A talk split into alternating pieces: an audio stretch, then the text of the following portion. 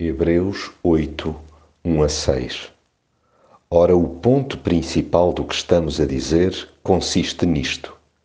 Temos um sumo sacerdote sentado ao lado de Deus que reina no céu.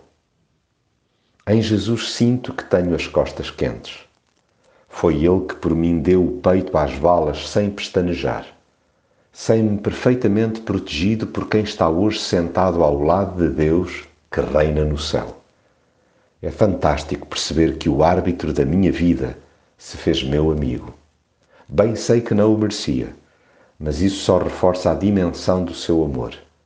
A sua majestade é esplendorosa, mas confesso, o seu exemplo de serviço deixa-me continuamente embasbacado.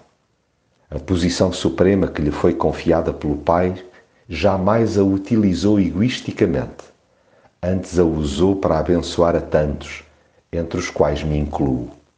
A glória recebida colocou-a ao dispor dos demais para que dela pudessem desfrutar.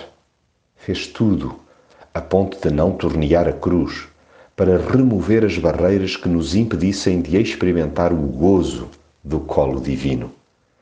Conduziu-nos pela mão até ao ol da eternidade, pagando todas as nossas dívidas. Aliás, coisa que nenhum sacerdote terreno faria ou poderia fazer.